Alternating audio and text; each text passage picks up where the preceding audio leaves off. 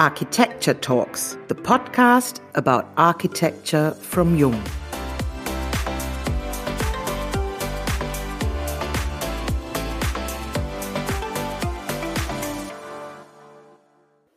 Hello, and a warm welcome to our Jung Architecture Talks podcast.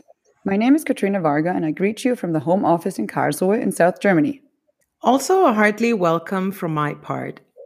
My name is Diane Slavik, and I'm speaking to you from Stuttgart, also in South Germany. As our guest, we are very happy to introduce and welcome Martin Murphy to this podcast session. By the way, the first in English. Hello, Martin. Thanks for your digital time and good to have you with us today. Yeah, great to be here, ladies. Thank you for the invitation and uh, looking forward to a technically free uh, podcast with you and uh, also looking forward to hearing your uh, uh, interesting questions. As a form of introduction, we would like to introduce you shortly. You studied in London and graduated at the Canterbury College of Art and Design followed by postgraduate studies at the Politécnica de Madrid. After that, your path took you directly to Germany in 1992. So you Brexited quite quick. How come? Brexited, yeah, that's a that's a word we don't hear a lot uh, in the present climate um, for obvious reasons. I um, well, I probably got a little bit further back. I I remember very early on in my life, my, my mother said that I was born a foreigner. Um, I think she meant that slightly with a uh, a little um, twinkle in her eye because I was always very fascinated by foreign cultures and languages uh, as, a, as a young boy. Um, I had the benefits also of going to a boarding school where I came across at a very early age different nationalities and uh, different languages, and I just found it very fascinating and intriguing. Um, so I'm actually not surprised that I uh, have spent the last 27 years uh, in a foreign country, which I don't consider to be a foreign country. I consider to be uh, uh my my chosen home. Um, and for various reasons, I've uh, stayed here and been very happy here. Um, but just to come back briefly to the Brexit situation, um, I would like to say a word about that. Um, uh, when I arrived here in 1992, 27th of September, four o'clock in the afternoon, platform eight, Dusseldorf. Yeah, got that together. Um, I was picked up by a friend of mine, uh, uh, Michael, who was uh, also basically in, in Dusseldorf for, I think, planned six months. I was only planning to come for a weekend um, just to visit him.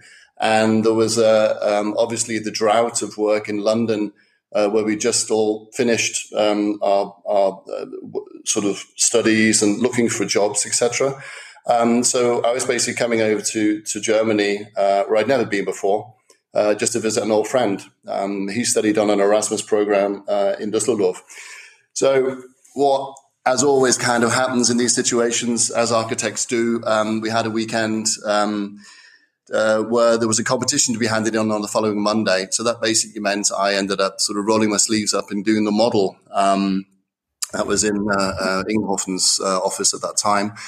Um, I stayed a year and a half, uh, which was basically a very, very long weekend. And um, we have a, a, running running joke in our family where I arrived in in in, in Dusseldorf with a rucksack uh, the rucksack is now in northern Germany in the cellar. Um, my wife wanted to throw it out, but I was very, very emotionally attached to this rucksack because it marked the departure from 1992 uh, to the present day, from 1992 from from England. Um, yeah, uh, coincidence plays a huge role in life, of course, but um, I think uh, fate opened the doors, and I uh, basically walked through them. Uh, but I was I didn't know that at the time. Um, but I'm very happy that uh, I did make this uh, uh, this decision. I think, just very briefly, as as a man who carries an English passport, um, I didn't feel very comfortable or very happy uh, in July um, 2016 when uh, United Kingdom chose to leave um, the European Union. England, UK being one of the founding fathers of Europe um, and one of the oldest and successful democracies on the planet, to leave the ship, the European ship, really saddened me enormously. Still does today. Um, but uh, I think um, we, as a European entity, are still strong together, although it's been tested extremely in the Corona crisis. Um, I don't know really what England or the UK uh, believe they're promising themselves. Um, but um, it did make me do one thing, which I never thought I would do, and that's get a German passport. Um, I didn't really need to have a German passport because I felt European and I felt at home here. I was more concerned actually what would happen to me and my working status if I didn't have one. So now, after 25 years, I not only am very proud to call myself uh, a Brit, still very proud to call myself a Brit, but I'm also very proud to call myself, uh, on paper at least, German. I can imagine. 1995, you started working for Alsop and Störmer Architects in Hamburg before you became a partner in 2004 in the renamed studio Störmer Murphy and Partners. Your team today counts around 40 people, four partners, including yourself, and three associate partners. Please give us a little background history to your personal development in architecture and design.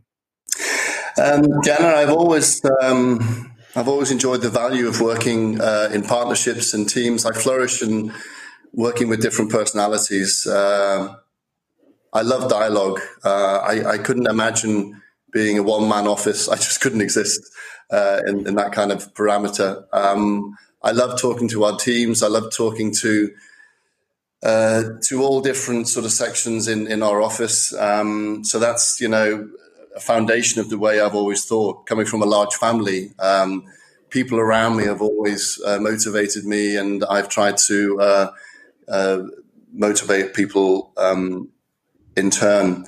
Um, what we're certainly not is a is a diva studio. I've I never really found that idea appealing. Uh, that there's only one person who has has the ideas. In a reality, uh, that is not the case out there either. Um, even uh, though there are one name offices, there's a huge amount of people in the back rooms doing a lot of work to make these projects into first place competition projects or just well built projects. So I'm not a fan of that statement. Um, yeah, it's true. 95 started with uh, um, um, Alsop and Störmer. Will Alsop sadly uh, departed from us uh, last year. Um, uh, an absolute maverick of a personality of an architect, half architect, half artist. Um, a very a very quiet man, a very uh, well thought out man in what he said and, and how he said his uh, his sentences. Um, combined with a very, uh, if you will, also colourful and emotional personality with with Jan Jan Störmer,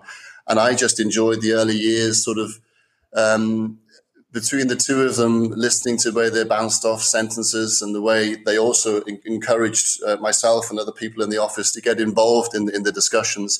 So it was it was a very um, uh, it was a period full of emotion, full of um, highs and lows, winning competitions, losing competitions, um, but the the initial years were, yeah, as in in, in the nineties or the eighties, uh, in working in practices in London, we basically just filled our time doing one competition after the next. We had very little sleep, actually.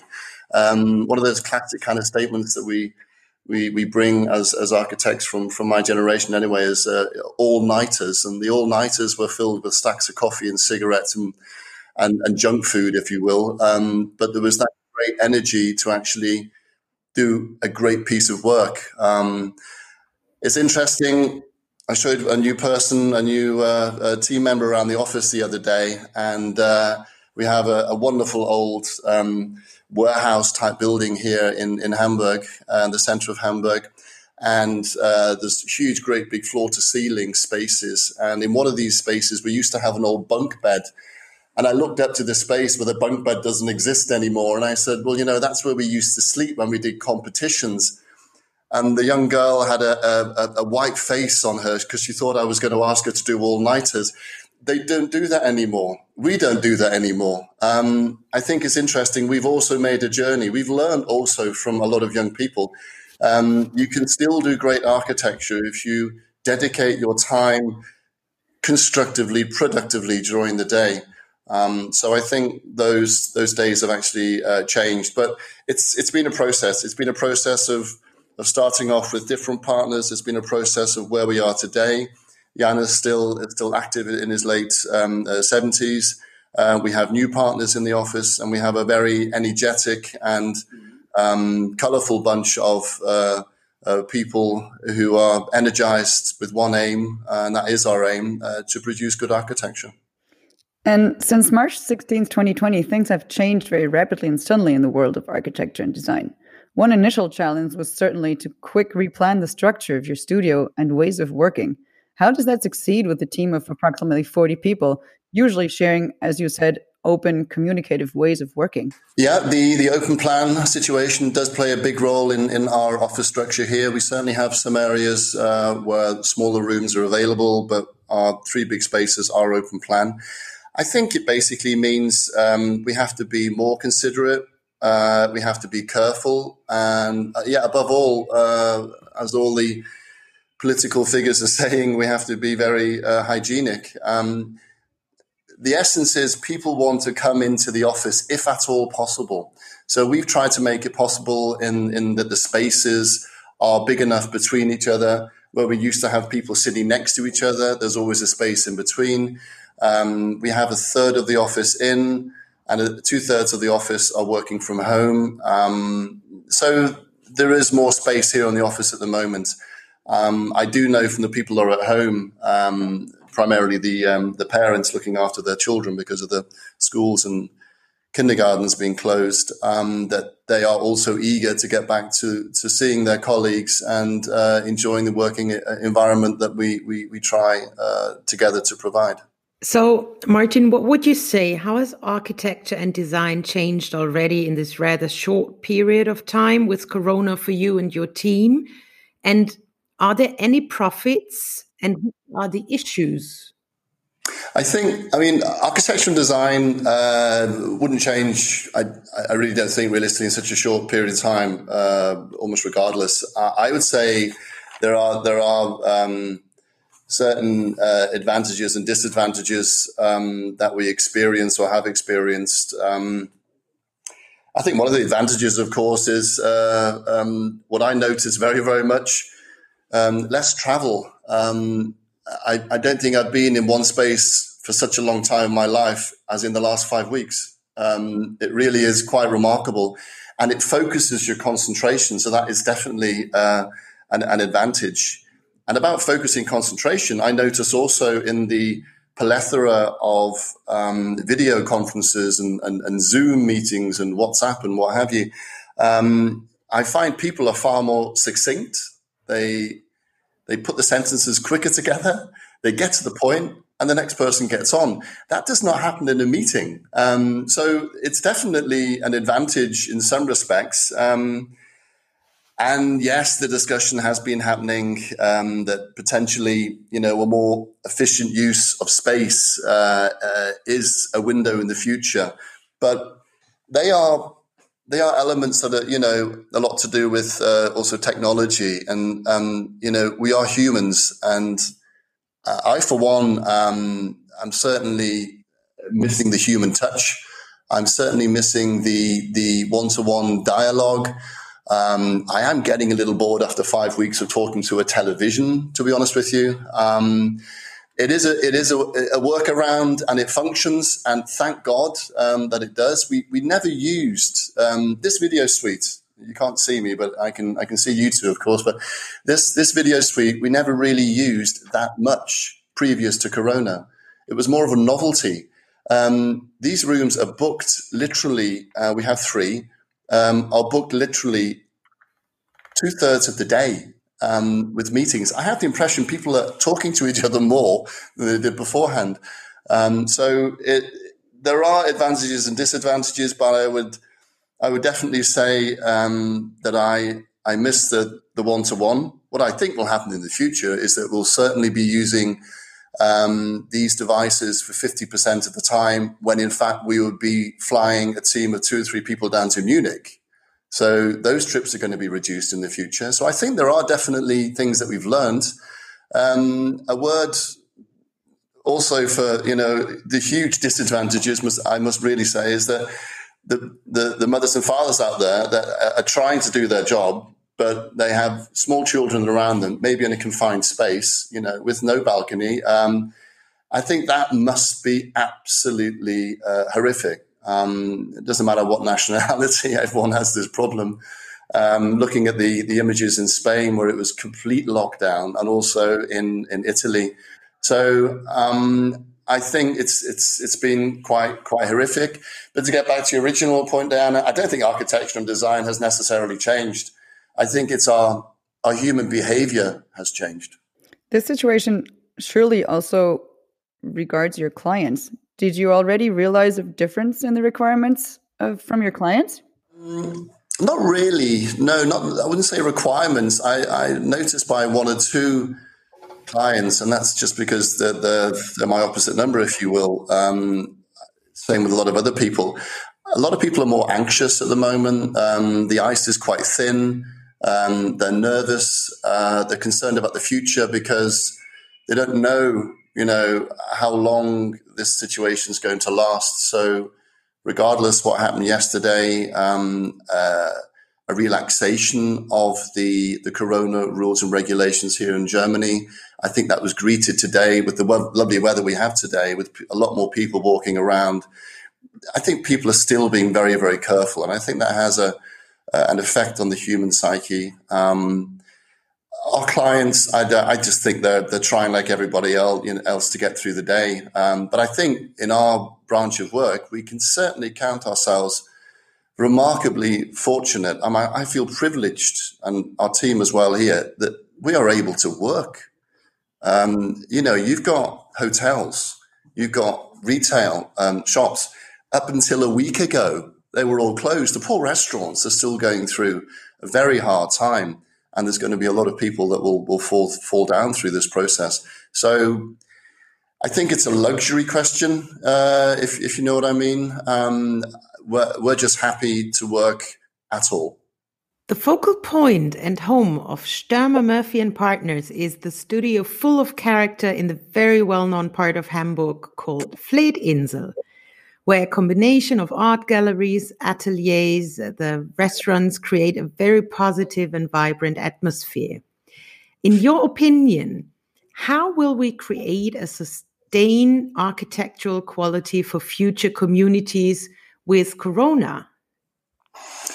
Um, I rather hope that um, we actually come to a solution where we will be living with a, a disease and we know how to combat the disease as opposed to uh, considering this question for me is is is in terms of how we change our, our structures and our our, our, our communities and our town planning, for example.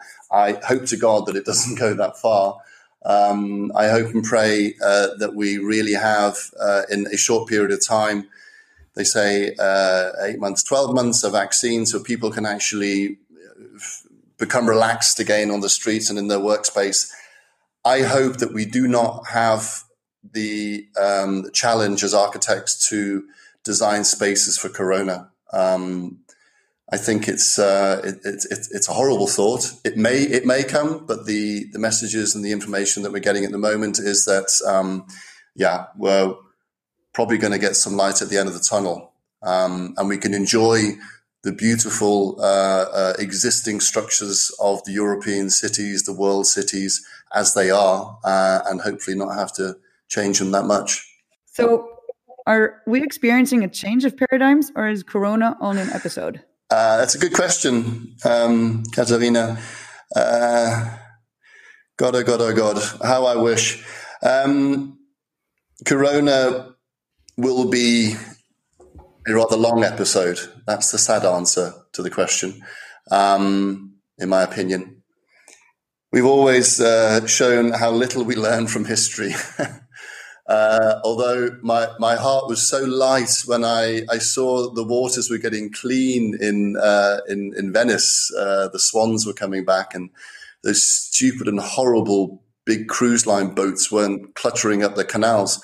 Um, when you look at the pollution maps around China or, or, or Europe or India, um, the smog was clearing. Uh, it's all, all wonderful images. But you know what? Um, today, 8th of May, um, 75th anniversary of the end of the war, I was listening to the radio this morning. Um, I don't really think I have to go into that into any more detail. Just look around what's happening in the world, you know, Syria, Iraq. Yeah, um, I I think we'll learn a lot from Corona. I really do. I, I think um, it's the question of it, has it been painful enough for enough world leaders to make some sensible decisions? Um, we all knew before Corona came in what an issue the climate change um, issue is, and what uh, um, what blindness by some international governments this was always being greeted by um, ignorance, um, and I think we're seeing some dramatic images around the world. I just hope to God that the the political establishments uh, open their, their eyes and ears um, and take this as a very, very uh, serious uh, call um, where we have to change our ways. So it's a long episode, and I hope we take some chapters into the future. We all find ourselves in a kind of forced newborn digital world. Thinking about an architect's passion with building, how would you say is that compatible?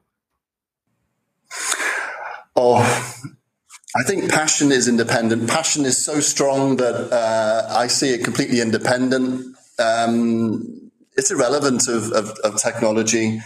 It doesn't make it any easier, of course.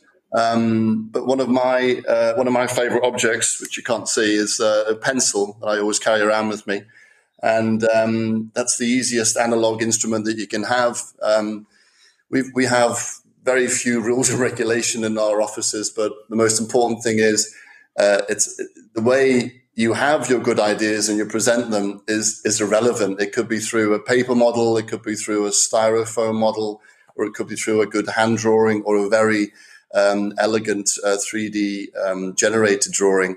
It's the quality of the idea. It's not the way uh, the technology is used. It so I think um, passion is something deep, deep inside, um, and I don't mm, build the bridge to to technology in that respect. I, I, see it as independent, and of course, if you don't possess that wonderful word passion, um, then one is definitely in the wrong business. Uh, this this business requires a huge amount of passion and and conviction, and and love and joy for for for lived lived environments. Um, so passion is something that I use uh, a lot.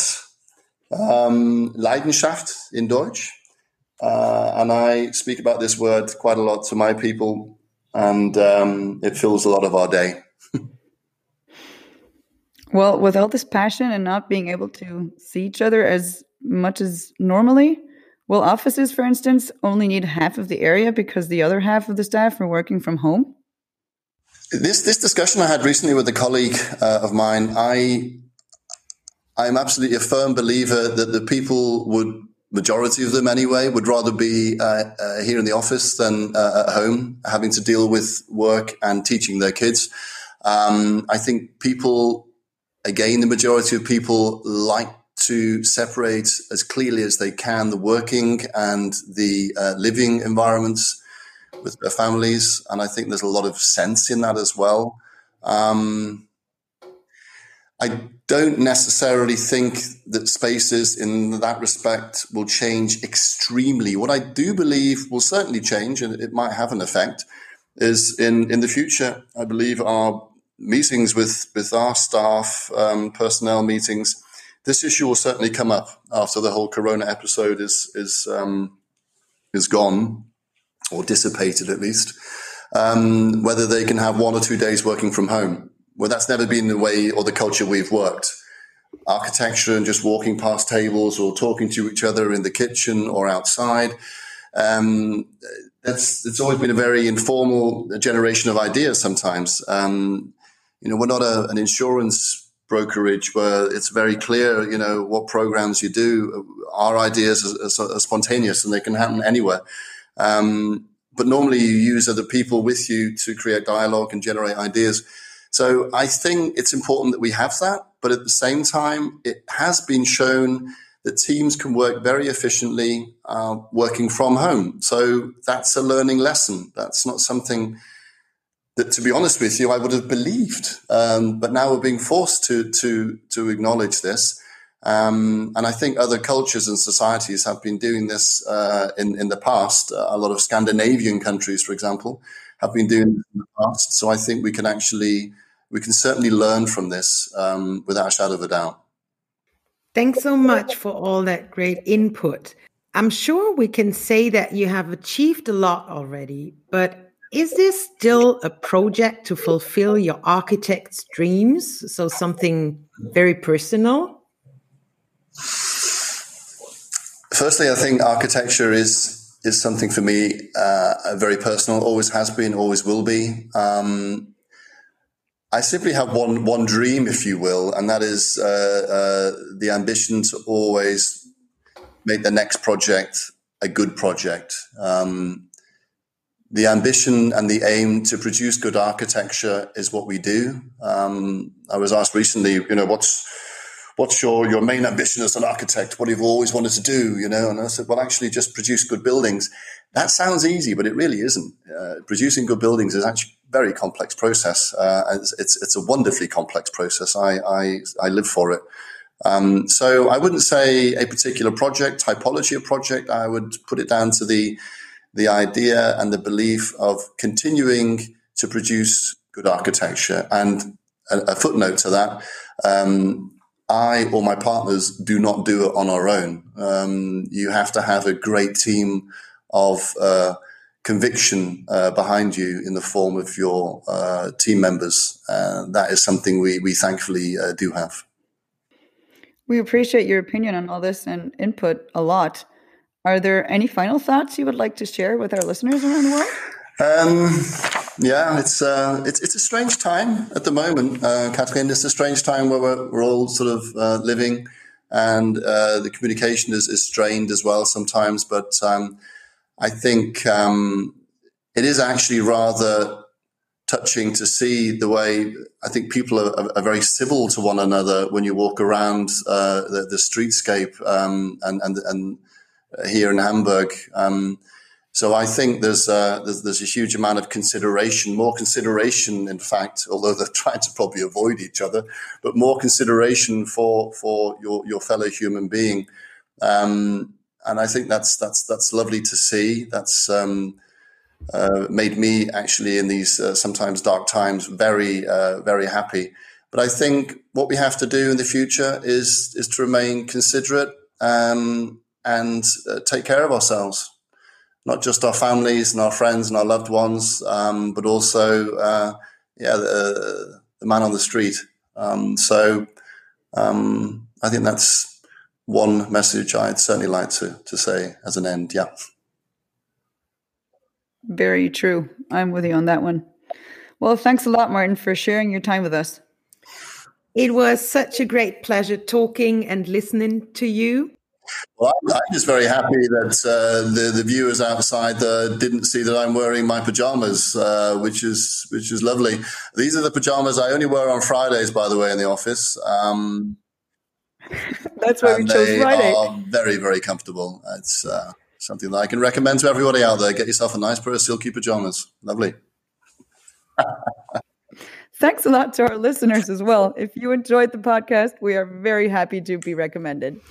Stay healthy, and we're looking forward to our next session of Jung Architecture Talks, the Architecture Podcast. Please join us, and we hope you enjoyed it. All the best for you, and uh, see you, hear you next time.